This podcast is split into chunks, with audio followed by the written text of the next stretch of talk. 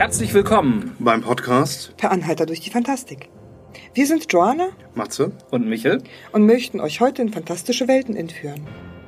Per Anhalter durch die Fantastik ist ein Podcast über Literatur, Filme und Spiele aller Art. Und jetzt anschnallen und lausche auf.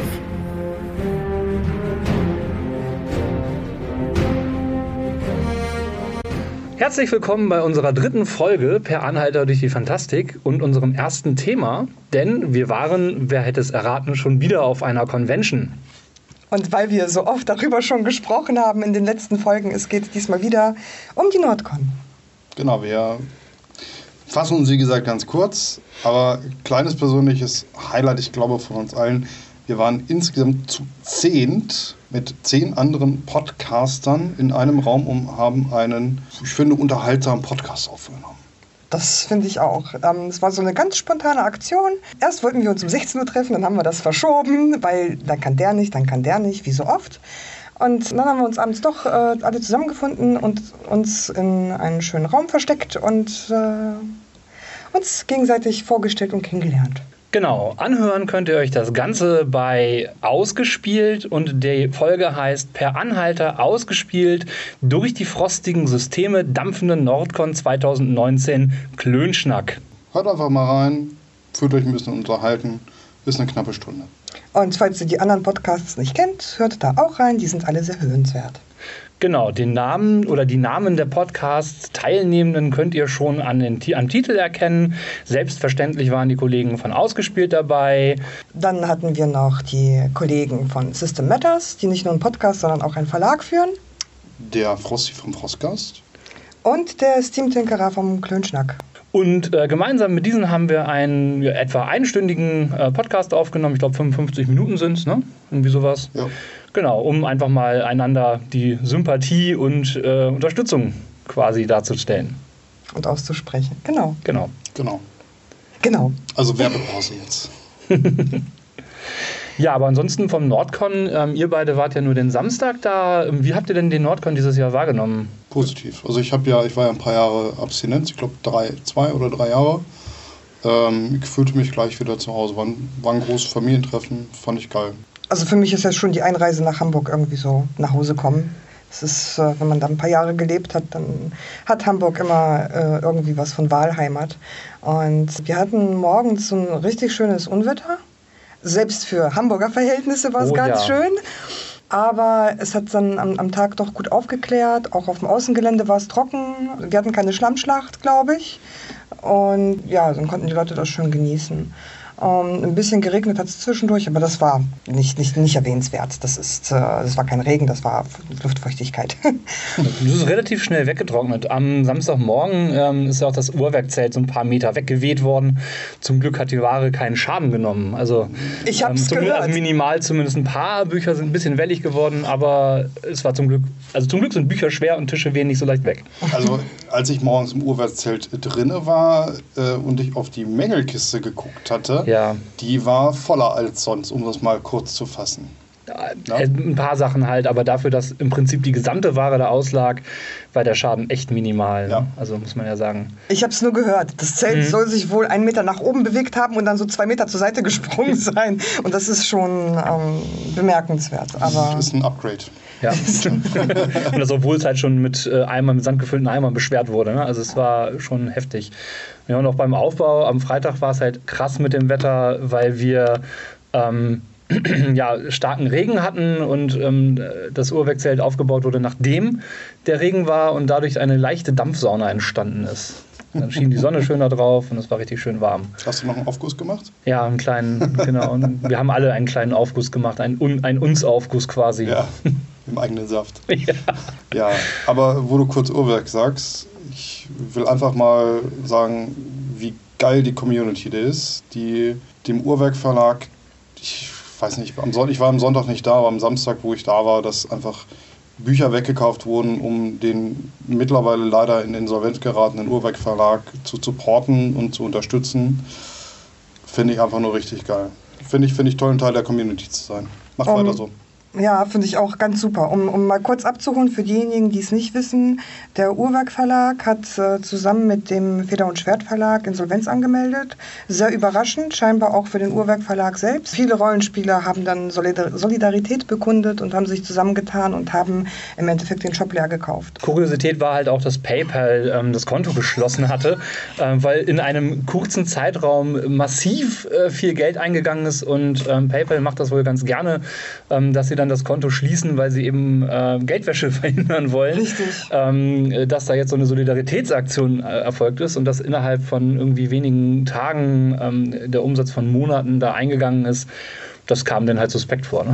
Jeden, den das äh, mehr interessiert, kann das Covades äh, vom Nordcon nachlesen unter pmpnews.de. Da ist alles Wichtige zusammengetragen worden. Ähm, und wer supporten will, bald wird der Shop wieder öffnen. Ähm, kauft ein. Kauft vor allen Dingen PDFs. Die haben den geringsten Versandaufwand und äh, helfen dem Verlag am meisten. Genau. Hochlebe der Uhrwerk Verlag.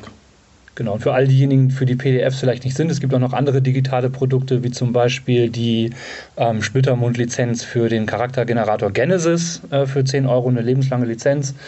Dann könnt ihr eure Splittermond-Charaktere auch äh, mit allen Daten und äh, zusätzlichen Regeln ausdrucken. Und für diejenigen, für die PDFs vielleicht nicht unbedingt das sind, was man gerne hätte, natürlich hilft es auch, wenn man die Printprodukte kauft. In jedem Fall. Und schaut beim Feder und Schwert rein. Ähm, wir haben jetzt eine dick, richtig dicke Bestellung jetzt äh, bekommen.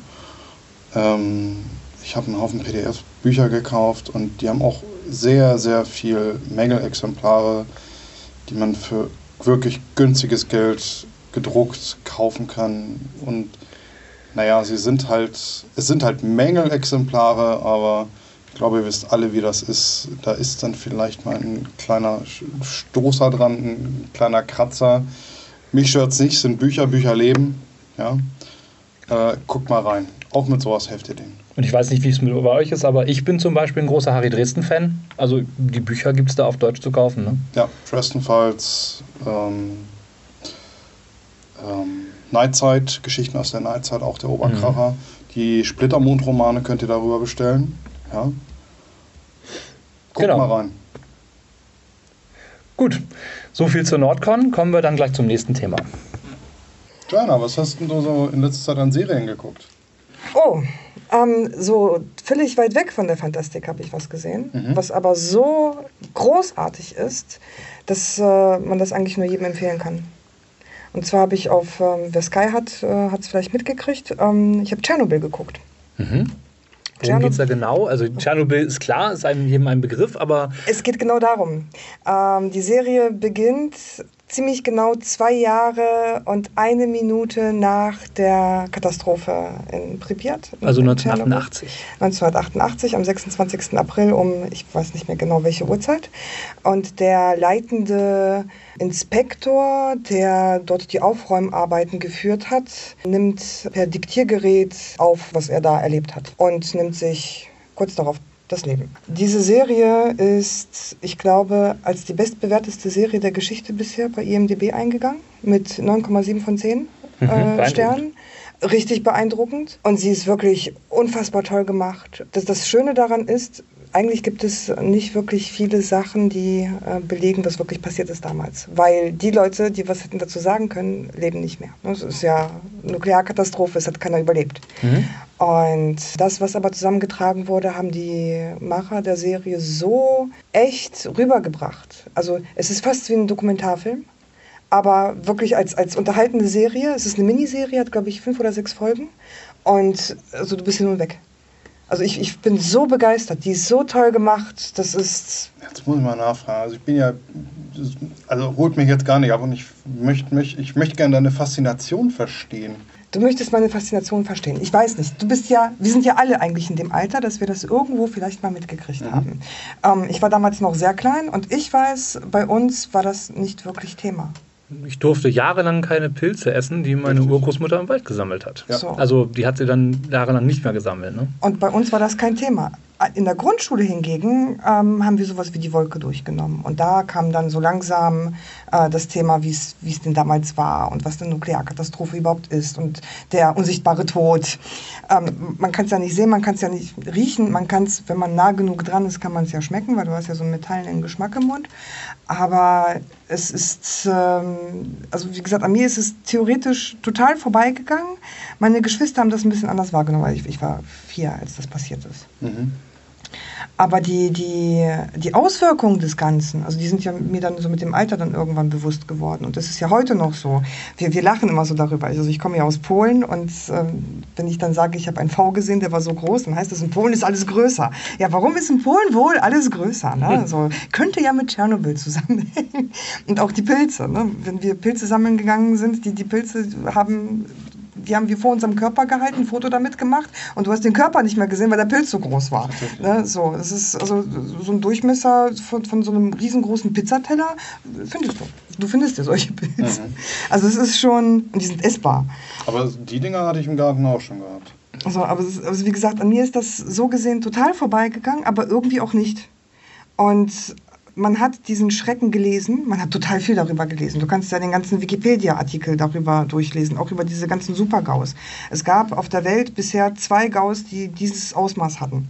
Und eigentlich nur einen, der wirklich so verheerend war. Und das ist halt eben Tschernobyl. Der zweite war Fukushima mhm. jetzt. Ne? So. Mhm.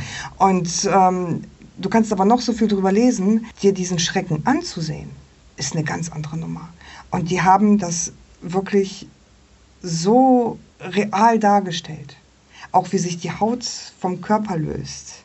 Wie schnell das alles ging, was, was die Leute damals geleistet haben. Da sind ja äh, Bergarbeiter gekommen, die haben ja unter Tschernobyl mhm. einen Tunnel gegraben. Ähm, während andere sich da in Blei verhüllt haben, haben die nackt gearbeitet, weil sie da drunter 50 Grad Celsius hatten und nicht lüften konnten. Mhm. Also die sind da nackt rein, ja, das kann man sich nicht vorstellen. Das kannst du noch so lesen, wenn du das nicht einmal bildlich vor dir gesehen hast, kannst du dir das nicht wirklich vorstellen. Und diese Serie zeigt es dir. Und das ist, das hat flasht. Das hat mich echt geflasht. Okay. Ja. Du musst halt 33 Jahre zurückdenken. Da ne? muss man überlegen, das ist jetzt 33 Jahre her und Pripyat ist ja immer noch nicht bewohnbar.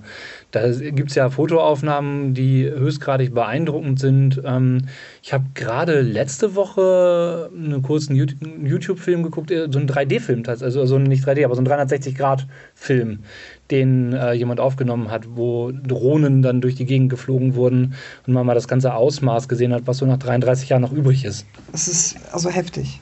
Also ich, ich fand es echt heftig und erschreckend. Und vor allen Dingen, und das ist eigentlich so der Knödel an der ganzen Sache, ähm, du kannst alles, was damals so von den Politikern gesagt wurde, kannst du auf heute adaptieren, was Fridays for Future angeht. Zum Beispiel, wie wir heute mit Katastrophen in der Umwelt umgehen, wie sie damals in Russland damit umgegangen sind, dass sie vieles auch geleugnet haben, ach, ist ja alles nicht so schlimm, ist ja strahlend wie beim Röntgen und so wie viel vertuscht wurde und wie viel persönlicher Vorteil dabei war. Das, das ist, also ich saß da wirklich mit, mit Gänsehaut und eigentlich teilweise auch mit Tränen in den Augen. Das ist echt erschreckend.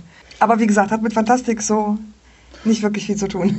Ja, ich glaube, ich glaube für die Leute, die sich grundsätzlich mit dem Thema irgendwie beschäftigt haben, die das interessiert, Zeitzeugen sind auf irgendeine Art und Weise, ähm, guckt euch ran mich holt es jetzt gerade nicht ab. Auf der anderen Seite kann man sich da aber auch schön inspirieren lassen für gewisse Abenteuer, die in diese Richtung gehen. Weil man wirklich, wirklich Einblick kriegt und vielleicht auch ähm, sich dann vorstellen kann, wie gewisse Dinge auf den Körper wirken. Das ganze Stalker-Setting basiert ja im Grunde genommen darauf, ne, wenn man das so nimmt. Also dass ja dieses, mhm. ähm, dass diese verlassene Gegend ähm, nach Artefakten oder eben zurückgelassenen Dingen dadurch sucht wird von Schrottsammlern oder ähnlichem. Ähm, aber es gibt ja noch mehr Serien mit äh, Realitätsbezug. Ähm, auch ich habe gerade eine zu Ende geschaut, die heißt äh, O Mecanismo im Original, ist eine brasilianische Serie. The Mechanism oder Der Mechanismus auf äh, Netflix verfügbar. Da geht es um die Operation Car Wash, die ähm, 2015 in Brasilien ähm, zu einem politischen Umsturz geführt hat. Da geht es darum, dass einige ähm, äh, Föderalpolizisten, also das sind ähm, Polizisten aus Curitiba ähm, im Süden, ähm, die haben über kleinere Vorfälle Finanzprobleme aufgedeckt und das äh, ging, wurde immer größer. Okay. Und äh, führte tatsächlich bis zur Amtsenthebung der damaligen Präsidentin, zur Verhaftung des vorherigen Präsidenten Ähm, mehrere Minister sind länger eingesessen. Ähm, da geht es halt darum, dass äh, ein System aufgebaut wurde in dem Land, das aus Korruption bestand, ähm, das im Grunde darauf basierte, dass Politiker Jobs vergeben haben an Firmen, die sich abgesprochen haben in Preisen und diese Absprache, also die Gewinne, die daraus gezogen wurden, wieder an die Politiker gezahlt haben, die dann wiederum Gesetze verursachen und so weiter und so fort. Das dreht sich also quasi alles im Kreis. Mhm. Die Serie dreht sich um die Ermittler, die ähm, hinter diesem Ganzen standen. Es sind, die Namen sind alle ausgetauscht worden. Ähm, das heißt, es sind nicht die realen Namen verwendet worden, aber man weiß ziemlich genau, wer da wer ist. Okay. Was für einen Umfang hat die Serie? Es sind zwei Staffeln, jeweils zehn Folgen, ungefähr 45 bis 55 Minuten pro Folge. Okay, also schon etwas umfangreicher. Hm. Mhm. Ist sie abgeschlossen oder könnte da noch. Die ist damit abgeschlossen, ja. Okay. Genau, ist gerade 2018, 2019 ähm, abgedreht worden und ziemlich aktuell von der Serie her. Genau. Das klingt gar nicht so schlecht. Also ich bin ja sowieso immer auf der Suche mhm. nach neuen Serien und jetzt ganz frisch ähm, ist ja, ich konnte noch nicht reingucken, aber von Dark, die zweite Staffel, ist ja seit zwei Tagen, glaube ich, da. Und mhm. die erste fand ich auch total beeindruckend, weil äh, sie mit zehn Folgen, neun Folgen kam ohne CGI aus. Und äh, wenn man eine Serie hat, wo Zeitsprünge vorkommen, wo die Protagonisten äh, in 26 Jahre Sprüngen in drei Zeitaltern ähm, agieren, dann ist das schon bemerkenswert, wenn es da so überhaupt keine technischen visuellen Effekte gibt. Also ich glaube, ich habe Dark nach der dritten Folge ausgemacht. Hat dich auch nicht abgeholt? Nee, also gar nicht. nicht dein Stil, ne? Nee, nee, das irgendwie Nee, hat mich nicht abgeholt. Ganz kurz gesagt, ich, ich habe das auch so ein bisschen rausgewischt. Ich meine, manche, manche Serien holen mich sofort ab und manche Serien, die brauchen halt einen zweiten Anlauf. Ähm, ich habe zum Beispiel die Expanse. Äh, alle hatten damals, äh, wo es anfangs auf Netflix waren, haben alle gesagt, oh, die Expanse, so geil und hin und her. Und ich habe gedacht, ja, ich habe das nicht verstanden. Und irgendwann, ähm, nachdem dieser Hype dann auch vorbei war, nachdem es dann mittlerweile auf Amazon war, er gesagt, ich glaube, ich war krank oder sowas. Und dann habe ich, hab ich das nochmal angefangen, dachte mir, warum hast du das denn nicht gemocht? Das ist total super. Ja, genau. Vielleicht gibst du Dark auch nochmal irgendwie eine neue Chance. Ähm, was ich so spannend finde, ist, dass es da fast ausschließlich dysfunktionale Familien gibt. Also ähm, das zeichnet schon ein sehr finsteres Bild vom familiären Zusammenleben. Aber es ist ja auch eine, eine spielt ja alles in einer Stadt mit natürlich einer, äh, mit einem Kernkraftwerk. Huh. Ähm, das äh, Kernkraftwerk hat aber, glaube ich, gar nicht so viel mit diesen Zeitsprüngen zu tun.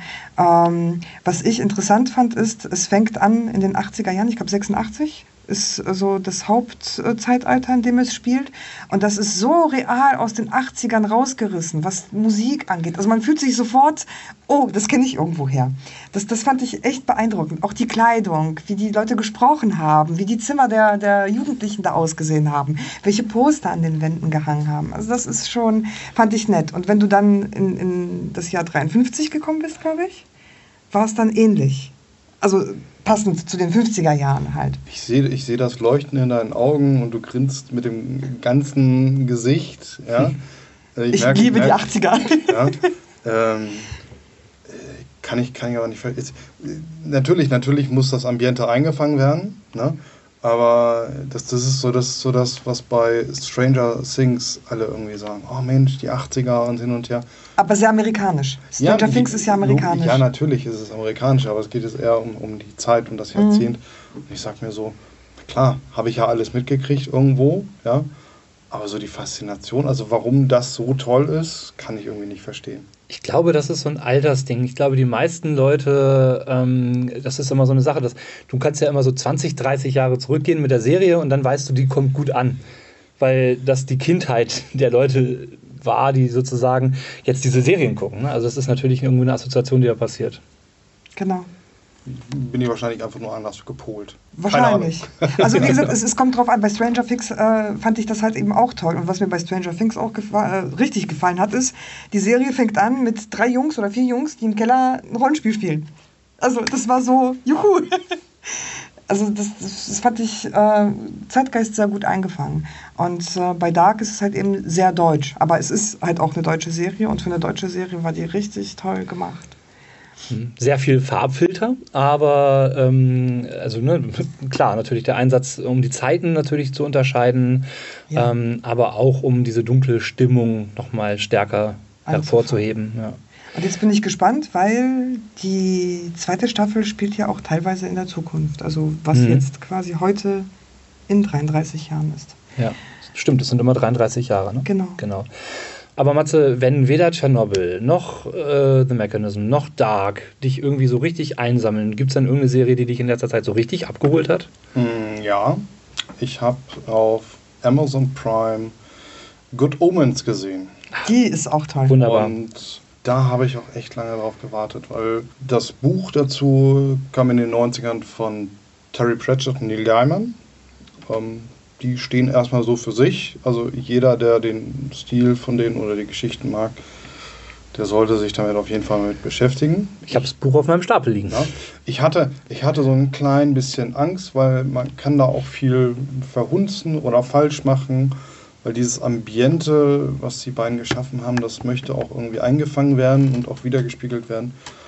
Ähm, und meines Erachtens wurde das einfach gut geschafft. Ähm, von, von den äh, Schauspielern her muss ich auch sagen, ich bin ein großer Fan von David Tennant, der Mhm. einen Dämon spielt. Asirafale. Mhm. Ich fand Nein, ihn auch. Äh, Oder? Nein, nein, nein, nein. David Tennant spielt Crowley. Ach, Crowley, stimmt. Genau. Mhm, Und genau. äh, Stimmt, Crowley, mit Crowley. Crowley ist ja auch äh, Barty Crouch Jr. bei Harry Potter. Ja. Und äh, Aziraphale, ein Stimmt. Engel, wird von äh, Michael Sheen gespielt. Michael Sheen kannte ich vorher noch nicht. Ist meines Erachtens ein britischer Schauspieler, man mag mich korrigieren. Ja. Sind alle britisch. Ja, wollte es mal erwähnt haben. Nicht, nicht verwandt mit, mit Genau. Charlie Sheen und Michael Sheen. Das Genau. ist, bei denen ist das nämlich ein Künstlername, muss man dazu sagen. Ja. Ja. Nee, nee, also es sind aber alles britische Schauspieler. heißen eigentlich Ähm, Esteves. Aber worum, worum geht es ganz kurz? Ähm, zwei, die, die zwei genannten ähm, schließen sich auf irgendeine Art und Weise zusammen, um das Ende der Welt zu verhindern, wenn man so möchte. Zwar nicht aus Gutengel oder Gutdämonentum, sondern weil sie die Erde, wie sie ist, eigentlich mögen. Richtig, genau. Ähm, Und sie kennen sich ein paar Jahrtausende. Details, die paar Jährchen. ähm, und sie kommen, äh, wie man sich vorstellen kann, so ein bisschen äh, zwischen die Intrigenspiele von Himmel und Hölle. Dazu kommen dann noch ein paar Menschen und ein, eine krude Gesellschaft, eine, eine alte Weissagung. Es ist einfach ein, ein wirklich krudes Spiel miteinander mit, mit den Figuren und es ist total abgespaced. Ähm, ich ich fand es toll. Also mich hat es abgelenkt. Das war irgendwie so ein bisschen ein kleiner Kurzurlaub für mich. Ist halt eine Gaiman und Pratchett-Erzählung, ne, muss man Genau. ja dazu sagen. Ähm, ich meine, dieses Blasphemische, ja, das hat natürlich auch ähm, eine ähm, christliche Gruppe in den USA auf den Plan gerufen und die, ja, genau. Die waren dadurch ein bisschen verwirrt. Die waren äh, ja, ein bisschen, Ein bisschen verwirrt. ist gut. Ja, ja, die haben nämlich dann eine Petition gestartet, dass doch bitte Netflix ähm, die Serie einstellen möge. Man möchte Genau. betonen, Netflix. Netflix, das Ding läuft auf Amazon. Das nur mal am Rande erwähnt. Aber Amazon hat sich ja dazu geäußert und hat gesagt, nee, doch, Amazon Ja, ja, hat genau. sich geäußert und hat gesagt, Netflix, wenn ihr das einstellt, wunderbar, wir stellen dann Stranger Things ein. Ähm, das ist schon, also ja, Religionsfanatiker Ja. sind schon speziell. Also ähm, Punkt des Anstoßes war wohl auch, dass die Stimme von Gott von einer Frau gesprochen wird und ähm, dass es da halt, dass ein Engel und ein Dämon zusammenarbeiten. Und Wir haben ja nie Dogma gesehen, ne? Ich wollte gerade Nee. sagen, da ist doch alles erklärt. Genau, Dogma erklärt alles. Genau. Life of Brian ist auch ein guter Film, also von daher. Ne? Also, Man muss das Ganze, man muss Märchenbücher auch mal ein bisschen mit Humor sehen. Also nochmal kurz zusammengefasst, äh, für alle, die ähm, durchaus äh, Serien mögen, die auf Realismus äh, basieren, Die sollten sich unbedingt Tschernobyl angucken. Absolute Empfehlung von mir. genau, oder O Mechanismo, The Mechanism. Und äh, wenn ihr blasphemischen Humor mögt, Neil Gaiman oder Terry Pratchett, guckt euch Good Omens an. Und wenn ihr schon Good Omens guckt, so als kleiner Hinweis, es gibt in einer Folge einen kleinen Querverweis zu American Gods. Ah, sehr schön. Ja, ist auch, auch von Gaiman, läuft auch auf Amazon Prime und ist äh, durchaus auch sehenswert. Auch das Buch ist dazu wirklich, wirklich gut. Und für alle, die der Meinung sind, es gäbe keine guten deutschen Serien, die sollten sich wirklich mal Dark angucken. Ansonsten fällt euch irgendwas ein. Habt ihr irgendwas Tolles gesehen? Habt ihr vielleicht eine deutsche Empfehlung, also eine deutsche Serienempfehlung? Lasst hm. es uns wissen. Mögt ihr lieber Serien mit einem Realitätsbezug oder darf es auch komplett fantastisch sein? Schreibt uns. Ja, Matze, ähm, du hast einen Urlaub gemacht äh, im Süden der Republik und ähm, du hast mir berichtet, dass du da was richtig Schönes erlebt hast. Ähm, ich sag mal, äh, im gewissen Sinne auch zurück in der Zeit. Ja, äh, quasi back to the roots, so im weitesten Sinne als äh, alter DSA-Spieler, der zwar in der DSA-Rente ist quasi. Nicht falsch verstehen, nichts gegen DSA, aber ich habe es jahrelang gespielt und irgendwie holt mich das gerade nicht ab. Dafür gibt es sehr viele andere schöne Dinge für mich zum Entdecken. Aber nichtsdestotrotz ähm, musste ich, wenn ich schon da unten bin, mir den ersten offiziellen Escape Room äh, Wirtshaus zum Schwarzen Keiler ansehen. Das war mir ein dringendes Bedürfnis und das habe ich echt nicht bereut. Das ganze Ding ist in Kaufbeuren. Kaufbeuren ist für jeden, der sich ein bisschen auf der Karte auskennt, äh, südlich an der Bundesstraße von Landsberg am Lech. Landsberg am Lech ist äh, westlich von München an der A96. Also in Bayern. In Bayern, ja. Ähm, das Ganze könnt ihr unter countdown-kaufbeuren.de euch ansehen. Die nette Mitarbeiterin vor Ort hat mir gesagt, dass auch gerade ein zweiter Countdown gebaut wird, ähm, der auch ein bisschen näher an München dran ist. Auch mit DSA-Bezug oder? Auch mit DSA-Bezug. Das ist ja spannend. Mehrere. Die ganzen Angestellten und vor allem die Chefs sind äh, DSA begeistert. In dem Countdown ist hinten sogar noch ein Nebenzimmer, wo man, ich möchte jetzt mal vorsichtig sagen, alles, was aktuell zu haben ist von DSA 5 und irgendwie was mit DSA zu tun hat, auch äh, sich käuflich erwerben kann. Die arbeiten also wirklich offiziell miteinander ich kann dann auch nicht drum herum, mir dann den Comic zu holen, der Andergaster. Ja, der Andergaster hast du ja einen ganz besonderen Bezug zu, ne? Ja, Captain Andergast. Ja, genau. Ich werfe mein Schild. Ich finde, ich finde es sehr schwierig, über den Escape, Escape Room, Room ja. etwas zu sagen, ohne zu spoilern. Eine Frage. Ja. Du bist entkommen, das ist offensichtlich, sonst würdest du hier nicht sitzen, aber habt ihr es in der Zeit geschafft? Ja, wir haben es in der Zeit geschafft. Wir hätten viel, viel eher fertig sein können, wenn ich die Sache nicht viel zu kompliziert angegangen wäre. Mhm. Also mir wurde gesagt, man könnte nicht nachvollziehen, wie ich auf die Rechnung gekommen bin. Und dann habe ich es erklärt. Und dann wurde mir gesagt, wie kann man denn nur so quer denken? Naja, ist eine kaufmännische Rechnung. Egal. ähm, aber so mal ganz spoilerfrei, ähm, du sagst ja, die Thematik ist DSA. Hilft einem denn so ein bisschen DSA-Insider-Wissen bei den Lösungen der Rätsel oder kann man da auch als ganz weltlicher Nicht-DSA-Spieler auch rein und das Ding lösen? Also grundsätzlich möchte ich sagen, dass du als DSA-Interessierter, der so ein bisschen in der Welt drin ist, ein paar kleine Bonussekunden, Minütchen bekommst weil du einfach schneller reingehst. Es wird, es wird ja auch viel mit dem Hintergrund gespielt und deshalb sind, sind äh, manche Sachen einfach äh, näher. Du, musst, du kannst alles nachlesen auf irgendeine Art und Weise, du kriegst die Informationen allesamt dran, aber die, das macht im Grunde genommen nicht so viel aus.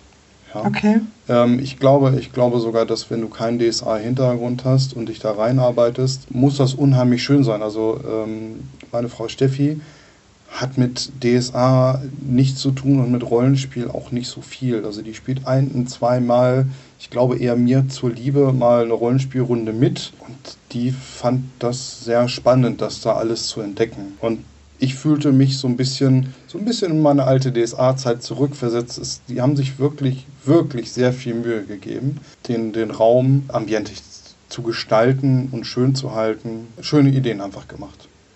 Kennst du denn das Abenteuer des Wirtshaus zum Schwarzen Keil? Hast du das mal gespielt oder vielleicht sogar geleitet? Ich habe es gespielt und es gibt da auch auf YouTube auch irgendwo ein Let's Play mit mir. Ah, spannend, ja. Und ja. gibt es da Parallelen? Ja, es gibt Parallelen, aber marginal. Okay, das heißt, es ist vor allen Dingen erstmal der Name und das Ambiente, das dann sozusagen auf dieses Wirtshaus angepasst ist. Ich möchte mich mal aus dem Fenster lehnen und sagen, man, man hat äh, den Namen übernommen, weil A, ein Wirtshaus, glaube ich, ein, ein, erstmal ein schöner Raum ist, um, um die Leute reinzuholen. Und weil das Wirtshaus vom Schwarzen Keiler, das ist, ich glaube, wenn du das irgendjemandem sagst, der Rollenspiel-Hintergrund hat oder irgendwie sowas, der wird gleich im Hinterkopf so ein bisschen haben, ah, das hat doch was mit Aventurien DSA zu tun oder irgendwie Mhm. sowas. Na, das ist so ein geflügeltes Wort in der Szene, so ein bisschen möchte ich fast schon sagen, das kennt jeder. Ja, Escape Rooms ist ja generell ein spannendes Thema. Ne? Wir haben ja hier in Braunschweig auch drei Stück. Ähm, ich habe selber einen davon mal mitgemacht. Mhm. Wie sieht es bei dir aus? Äh, ja, ich auch. Äh, wir haben denselben zusammen gespielt. Den Reichsbankfall. Bank- Reichsbank, Reichsbank. Den Reichsbankfall haben wir zusammen gemacht. Ich dachte, vielleicht hättest du ja noch einen anderen gemacht. Nee. Wie ist es bei dir, Joanna? Mit Ich habe keine Erfahrung. Ich bin ganz jungfräulich.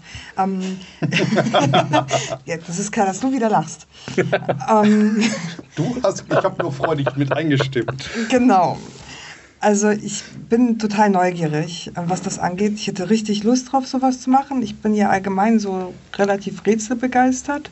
Und äh, ich, ich hätte da, glaube ich, auch ganz tolle Spaß dran. Leider ist äh, Svenny nicht ganz so, also mein Mann Svenny ist nicht ganz so ja, rätselfreudig, sage ich mal. Ich kann mir vorstellen, dass er auch Interesse daran hätte, mal sowas zu machen, aber ich weiß nicht, ob der so wirklich, ähm, es, man müsste es ausprobieren, ob es äh, funktioniert. Vielleicht, wenn es was mit Musik zu tun hätte. Oder mit Zügen.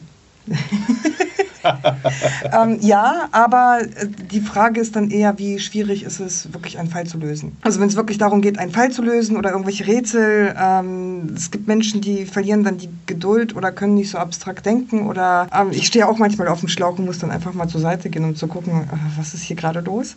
Ähm, aber ich habe halt Spaß daran und er ist nicht so, so der Typ, der Spaß dran hätte. Aber man könnte es mal ausprobieren. Also neugierig bin ich, wie gesagt, sehr. Glaubst du, dass oder glaubt ihr, dass Rollenspieler generell bei Escape Rooms einen gewissen Vorteil haben, dadurch, dass man ja ständig schon Rätsel löst? Ich glaube schon, weil man zum einen es gewohnt ist, so ein bisschen im Gruppengefüge zu spielen. Ich glaube, das kann sehr gut von Vorteil sein. Und die Logiken sind dir durchaus ein bisschen bekannt. Also ich sammle Informationen, verknüpfe die miteinander, man arbeitet mehr zusammen. Es ist ja durchaus ein Grundsatz im, Rollenspiel, dass man zusammenarbeitet. Also sollte sein. Ausnahmen bestätigen die Regel. Nicht nur das, ähm, Rollenspieler oder erfahrene Rollenspieler bringen ja schon von Haus aus die Erfahrung mit, sich in skurrile Situationen hineinzuversetzen und dann auch so den kühlen Kopf zu bewahren äh, und, und so den Überblick sich selbst erstmal zu beschaffen. Man hat ja Übung. Ich erinnere mich da an die Reichsbank, wo wir dann im Prinzip schon fertig waren und irgendwie dachten, na, das kann es jetzt noch nicht gewesen sein. Wir haben ja noch so ein paar Clues offen. Man will ja irgendwie dann als Rollenspieler doch irgendwie alles lösen. das ist alles Sidequests. Wir hatten 20 Minuten über gehabt, das war schon. Ja, Ja. das, ist, das ist nämlich auch etwas, wo ich mir dann denke, hm, meine Schwester hat mir erzählt, sie hat mal sowas mitgemacht und die sind äh, gerade so in der Zeit fertig geworden. Sie sagt selber, die haben total versagt, waren aber auch, es war so eine Gruppe Frauen, die waren 60 aufwärts. Und äh, die haben äh, zeitweise Hilfestellung von außen bekommen, weil sie nicht äh, Mhm. vorankamen. Und äh, diese Hilfestellung hat sich aber auch ähm, nicht unbedingt als positiv herausgestellt. Also manchmal hat sie das Gefühl gehabt, wurden sie auch dadurch behindert, dass diese Hilfestellung von außen kam, weil sie nicht permanent äh, unter Beobachtung standen. Und diejenigen, die dann mal reingeguckt haben und gesehen haben, oh, da steckt jemand fest, die haben nicht mitgekriegt, was vielleicht fünf Minuten vorher passiert ist. Und dass da so gewisse Infos äh, untergegangen sind. Das bringt dann raus, sagst du. Dann Weiß ich nicht. Also wie gesagt, ich habe keine Erfahrung. Okay. Ne? Das ist, ich weiß nur, also meine Schwester hat sowas einmal halt eben mitgemacht. Sie ist aber auch keine Rollenspielerin. Sie kann damit äh, nicht wirklich punkten. Und äh, also sie meinte, das äh, lief nicht besonders gut. Es wäre was anderes gewesen, wenn vielleicht die Gruppe auch ein bisschen jünger gewesen wäre und äh, ein bisschen mehr Affinität für solche Themen hätte. Weil, wie gesagt, Frauengruppe 60 aufwärts, also schon Rentenalter, das ist äh, nicht jedermanns Sache. Ich kann finde, auch anders das- sein. Genau, ich finde, ich finde, das Wichtige ist, du musst die Leute haben, die sich auch darauf einlassen. Man muss, denke ich mal, Geschichten, auf, man spielt ja eine Geschichte im weitesten Sinne. Man muss Geschichten mögen und sich darauf einlassen können. Wenn das nicht gegeben ist, man nur aus Nettigkeit mitkommt, dann sollte man sich das vielleicht nochmal überlegen, ob das dann wirklich was für einen ist. Probiert's aus. Ich fand's gut.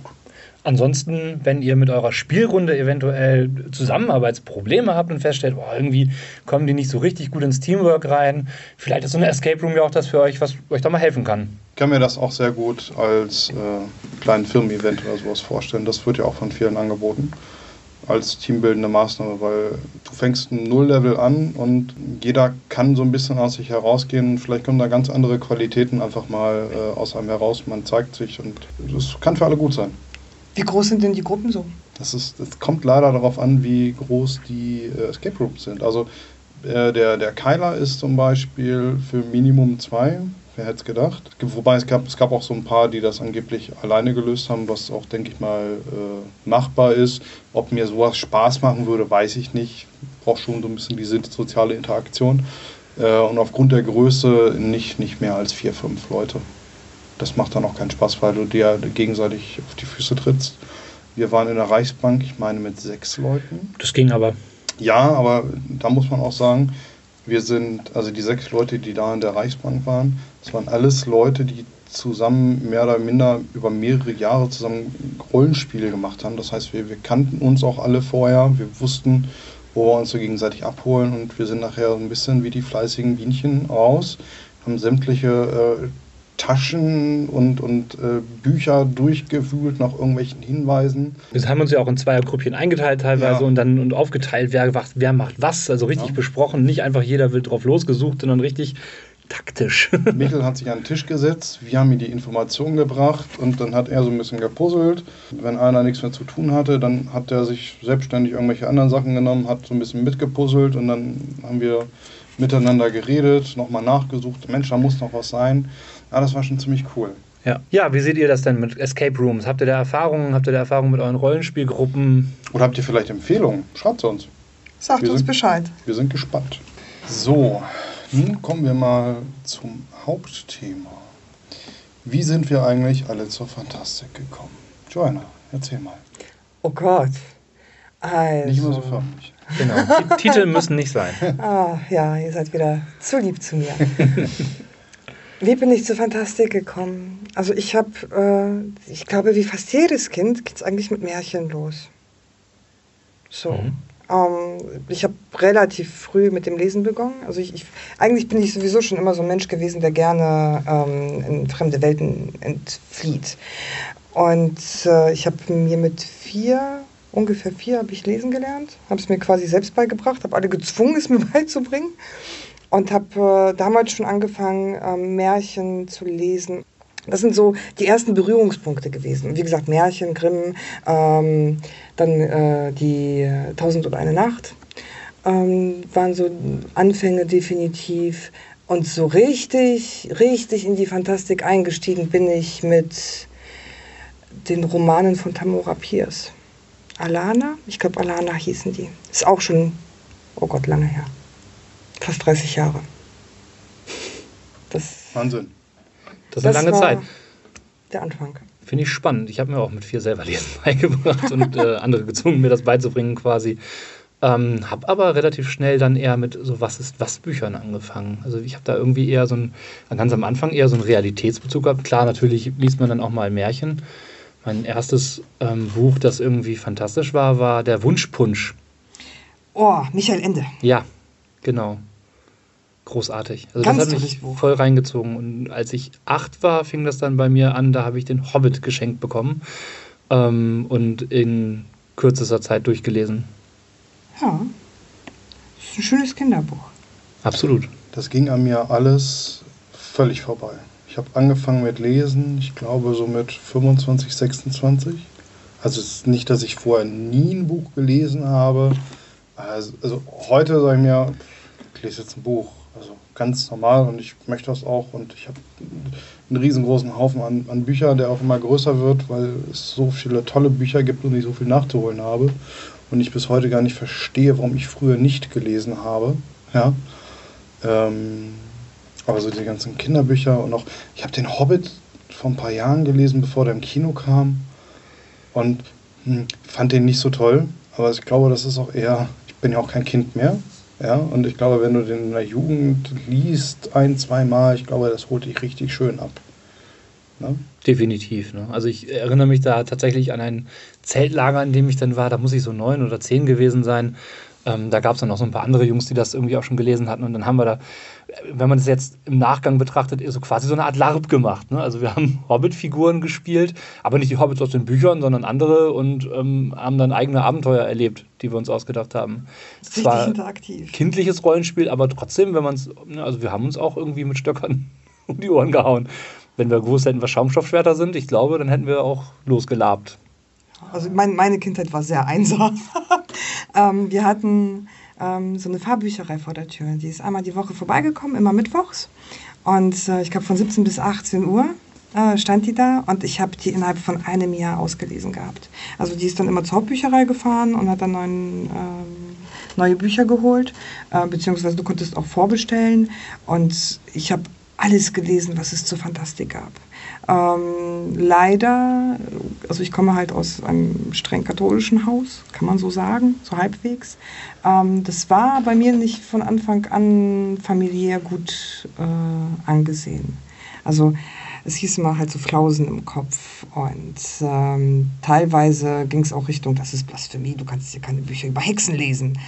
Und also es, es war schon ähm, sehr kritisch. Und ich habe sehr früh auch angefangen, ähm, mir so über Spielbücher Gedanken zu machen und habe ähm, so diese Solo-Spielabenteuer mir dann auch ausgeliehen und gespielt. Und, und dann kam, als ich dann meinen eigenen Fernseher dann auch im Zimmer hatte, beziehungsweise ich bin relativ früh ausgezogen, ähm, war Fernsehen für mich auch der Kanal, um, um in andere Welten einzutauchen. Genau, Fernsehen und so, das kam bei mir sehr früh. Also mein Vater war sehr medienaffin und auch äh, gehörte so ein bisschen an, an diesen ganzen Hi-Fi-Kult, der damals so in den 80er, 90ern ja noch vertreten war und äh, dann war auch tatsächlich mal irgendwann ein Fernseher über und das heißt, ich hatte dann auch noch relativ früh für die damaligen Verhältnisse einen Fernseher bei mir auf dem Zimmer und wir hatten einen guten Anschluss an eine Videothek mhm. und ähm, da habe ich echt viel gesehen. Also so, das, das war so ein bisschen, äh, da wurde ich ein bisschen angefixt. Dann, was ihr über Bücher hattet, war dann bei mir über Filme. Das heißt, diese ganzen heute, heute fast schon trashigen 80er Jahre äh, äh, Fantastik, Science-Fiction-Geschichten, die habe ich mir halt damals reingezogen. Ich glaube, der erste Film, das war so äh, der Zauberbogen. Das war, äh, ursprünglich sollte das ein, ein Pilot werden zu einer Serie. Ähm, da habe ich heute noch die Bilder im Kopf, der war super. Ich erinnere mich da auch an eine Serie, die lief damals auf Sat 1, irgendwann in den 90ern, Prinzessin Fantagia. Ah, super, total toll. Die habe ich auch geguckt, ja. ja. Ja, das ist so tatsächlich eine der wenigen Serien, an die ich mich von damals noch erinnern kann. Also wo ich als Kind vom Fernseher saß, wo man auch wirklich hingefiebert hat, weil es war ja auch ein Mehrteiler. Äh, jede Woche, glaube ich, eine Folge und da hat man dann wirklich so, oh, heute Abend kommt die nächste Folge.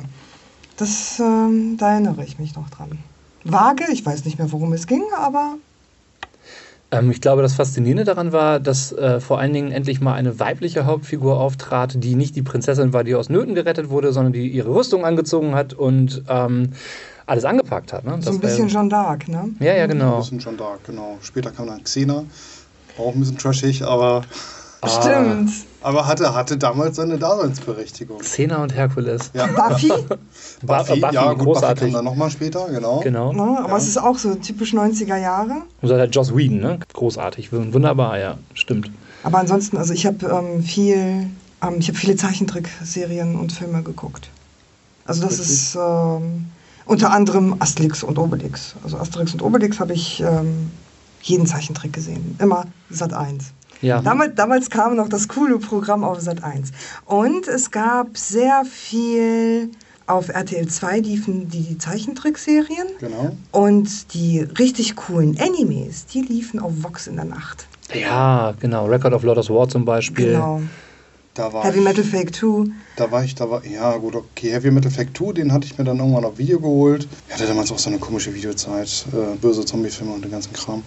Aber das Fox, das habe ich, hab ich irgendwie nicht auf die Kette gekriegt, weil die da teilweise irgendwie japanisch hatten und dann irgendwie mit deutschen Untertiteln oder mit englischen Untertiteln oder auf Französisch mit englischen Untertiteln, wo ich sage, Respekt für jeden, dass ich glaube, ich krieg's heute nicht hin.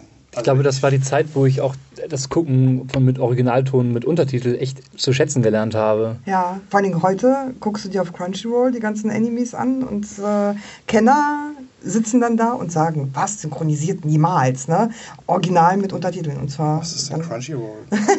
Ja, Crunchyroll ist ein Streamingdienst für Animes. ah, okay. Wie du hast dazu gelernt. Tja. Ja, da gibt es äh, so, wenn man sich so in den Gefilden bewegt, da gibt es einige so Video-on-Demand-Dienste Okay. für Animes. Wobei man aber auch sagen muss, dass die ersten Anime in Deutschland, die synchronisiert wurden, wirklich mies synchronisiert waren. Und ähm, dass äh, Anime, die eigentlich gar nicht für Kinder oder Jugendliche gedacht waren, dann irgendwie im Nachmittagsprogramm liefen, sind, sind ja Comicfilme, ne? Das äh, ist die eine Sache, aber es gab ja welche, die wir gar nicht als Anime so auf dem Schirm haben. Heidi zum Beispiel Stimmt. Ja. ist ein Anime. Der Biene Maya. Biene Maya ist ein Anime, Ja, also ja. ist Ist- tatsächlich. ist ein Anime, ja. Ja, Stimmt. Darf man nicht vergessen. Ähm, aber mal zum Teil der Fantastik, der uns alle ja auch ziemlich stark miteinander verbindet, das Rollenspiel. Wann habt ihr damit angefangen, Matze? Wann hast du dein erstes Rollenspiel gespielt?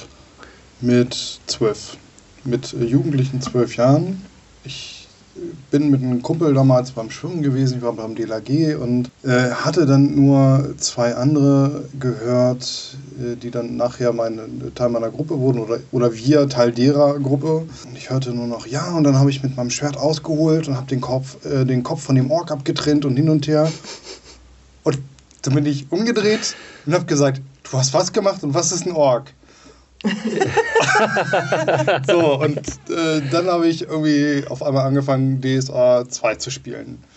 Ja, mein, mein Kumpel musste dann auch irgendwie mit. Ja, und dann sind wir da so reingewachsen und äh, mit aufgewachsen. Haben uns dann irgendwie äh, zusammen abgesprochen, wer welche Box kauft, weil, ja, hey, mit 12, ne, Taschengeld für so eine 50 bis 70 äh, Mark teure Box, das musstest du dir irgendwie zusammensparen.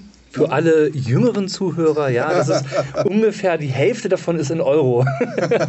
Damals haben sie noch äh, ungefähr 35 Euro gekostet. Heute zahlst du im Endeffekt genau das Gleiche. Ja. Das damals zu D-Mark-Zeiten, heute zu Euro. Ne? Ja, plus minus.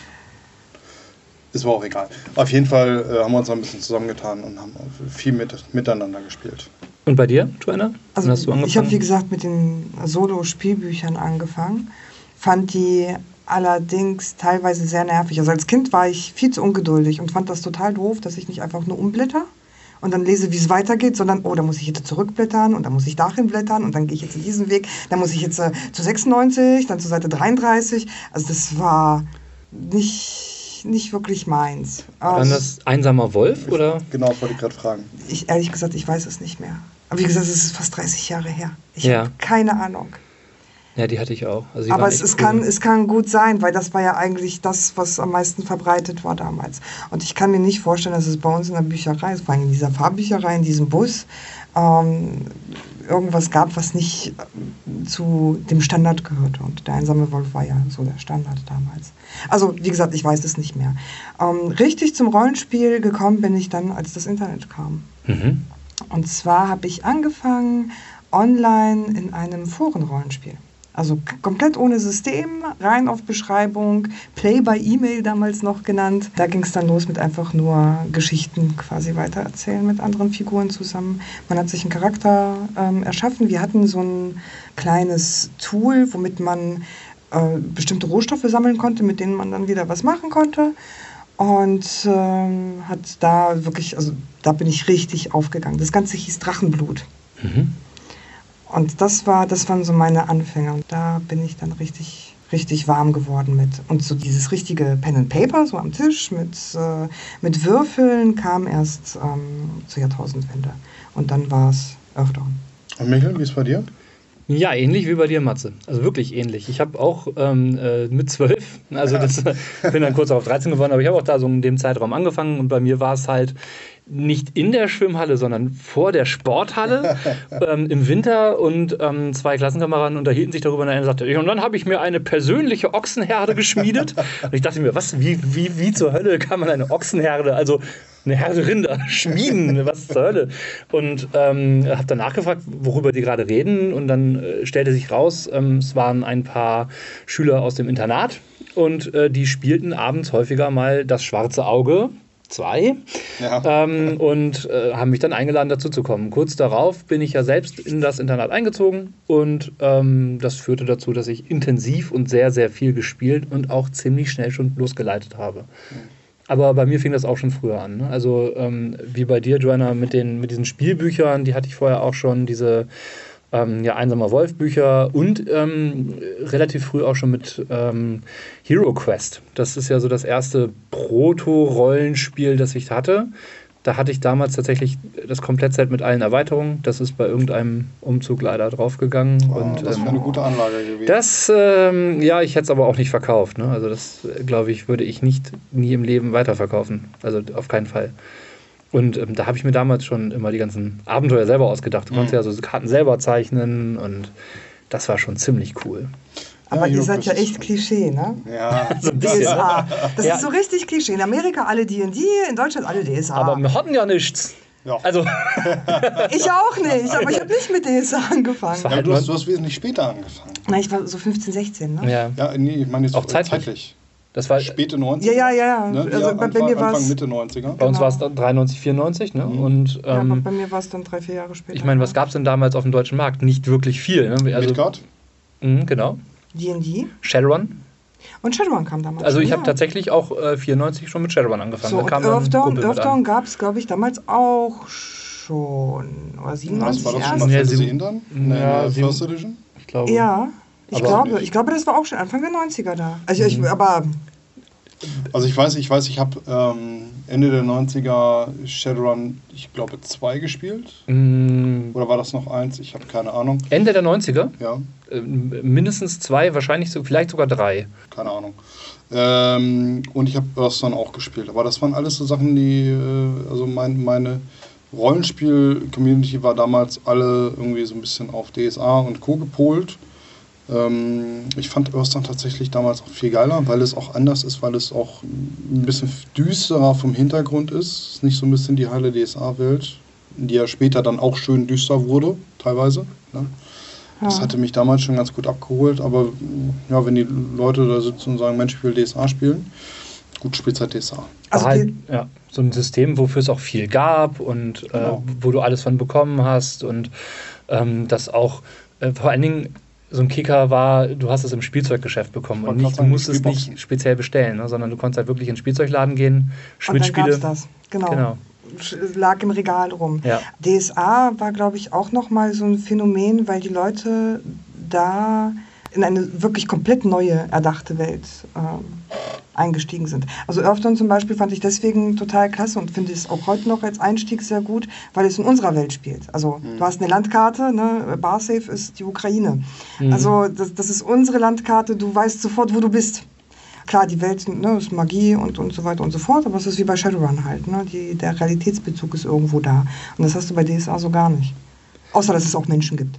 Hm. Ja, wobei, ähm, also ne, DSA hat, wir haben dann relativ früh auch mit AD&D angefangen zum Beispiel, da gab es ja auch mehrere Welten, ähm, Ravenloft haben wir gespielt, Ravenloft. ähm, ganz, ganz viel. Und ähm, äh, wie heißt es, Dark Sun haben wir gespielt, ähm, also von daher gab es schon da auch einige sehr fantastische Settings, die eben nicht auf unserer Erde gespielt haben. Ich hatte leider im Freundeskreis keine Rollenspieler, deswegen, also ich musste mich ähm, aufs Online-Spielen beschränken. Und damals hattest du noch nicht sowas wie Roll20 und äh, diese ganzen Tools, die man heute benutzen kann mit Discord und allem drumherum, sondern man hat sich wirklich in Foren getroffen und ähm, hat dann da so gewisse Leute kennengelernt und die waren alle total verteilt.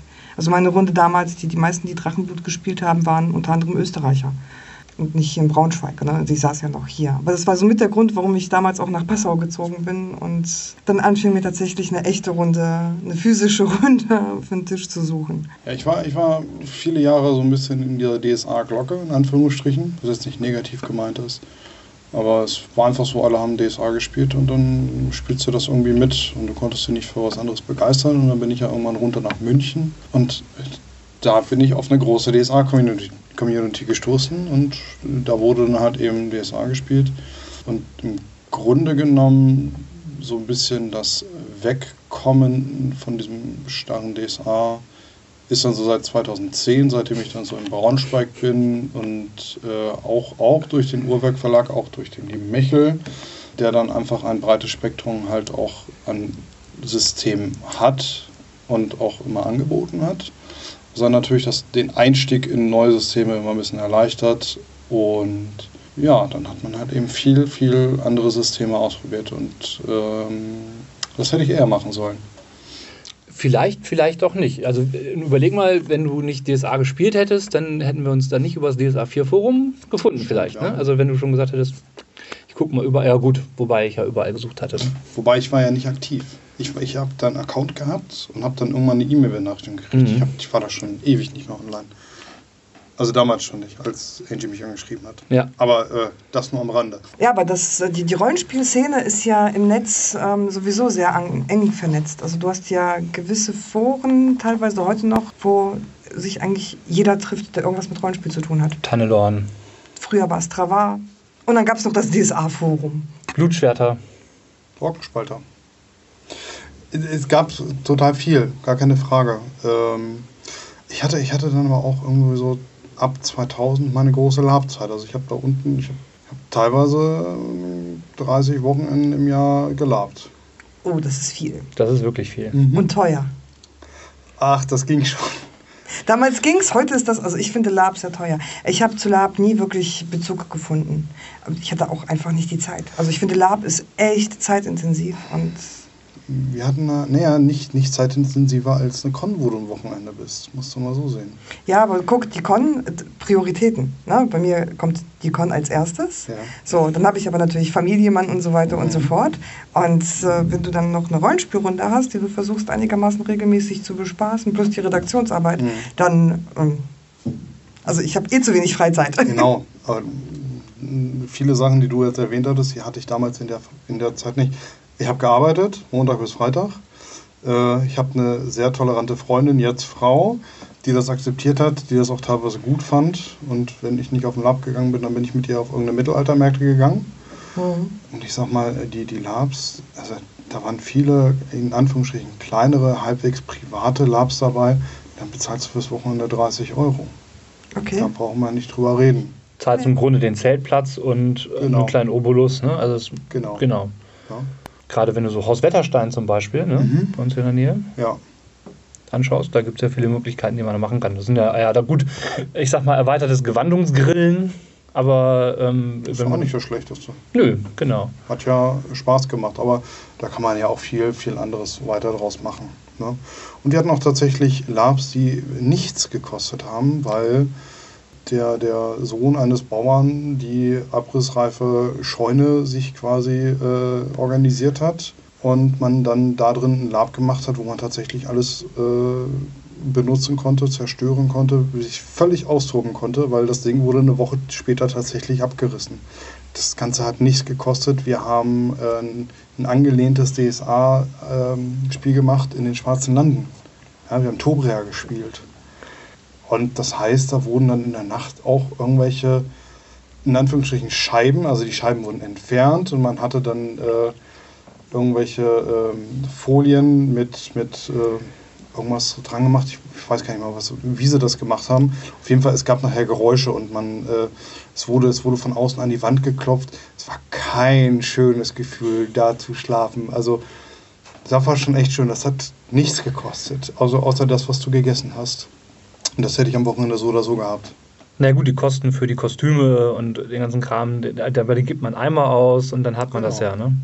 Ja, und wenn du in einer Gruppe bist, dann äh, tauschst du untereinander, du, du leist ja ein paar Dinge und ähm, Ich sehe das immer wieder, dass Leute online irgendwie ähm, komplette Kostüme verkaufen, weil sie diesen Charakter nicht mehr spielen. Also dass sie tatsächlich sagen, das ist mein Ko- Kostüm für diesen einen Charakter und wenn ich den nicht mehr spiele, dann verkaufe ich das alles. mhm. klar, teure Sachen, die sind oft äh, maßangefertigt oder selbst, selbst gefertigt. Und diese, also ich habe ich hab damals meine Rüstung verkauft, weil diese eine Rüstung, das war die, die Rüstung von meinem Startcharakter, ein, einem Söldner, den ich jahrelang gespielt habe. Und wenn man mich dann unten im süddeutschen Raum gesehen hat, in dieser Rüstung, dann wusste man, ich war der Charakter. Ich hatte dann halt meinen Wappenrock dazu und so weiter und so fort. Und die Rüstung habe ich dann nachher verkauft. Die trägt hoffentlich irgendwer anders und hat damit Spaß. Aber es gibt so Charaktermerkmale, die dann aufgrund von Kleidung irgendwie müssen ausgedrückt werden. Das ist schon wichtig. Ich glaube, das Lab-Thema ist eins, das wir nochmal irgendwann zum Hauptthema machen können und wo wir uns nochmal genauer darüber unterhalten können. Aber jetzt habt ihr schon mal einen ganz guten Überblick darüber, wie wir uns so in die Fantastik eingefunden haben. Ähm, da gibt es bestimmt einige äußerst interessante Geschichten bei euch da draußen, wie ihr so in diese Fantastik oder generell in das Thema Fantastik hineingefunden habt. Genau. Schreibt uns doch mal, äh, wie ihr so zur Fantastik gekommen seid. Würde uns mal interessieren. Und vielleicht welche Facetten ihr noch kennt, die wir jetzt gerade nicht besprochen haben. Weil da gibt es ja noch viel mehr, sowas wie Cosplay zum Beispiel. Generell, welche ähm, fantastischen Themen interessieren euch? Was sind vielleicht auch Themen, die wir in Zukunft ansprechen können? Macht wer von euch noch sowas wie äh, Briefrollenspiel, Forenrollenspiele oder irgendwie sowas? Oh, da wäre ich sehr interessiert. Erzähl's. Ja, so viel zu unserem heutigen Podcast. Wir danken euch fürs Zuhören und freuen uns, wenn ihr beim nächsten Mal wieder reinschaltet. Falls ihr noch irgendwelche Fragen und Anregungen habt, äh, sind wir dafür wie immer offen und freuen uns über Feedback. Also, Und spielt schön. Spielt weiter. spielt weiter.